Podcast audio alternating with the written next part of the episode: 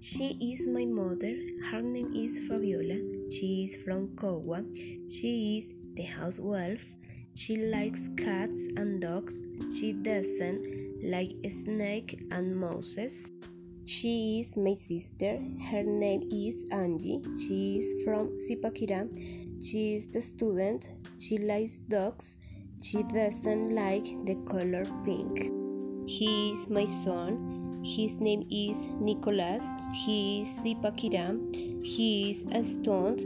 He likes animals. He doesn't like to scream.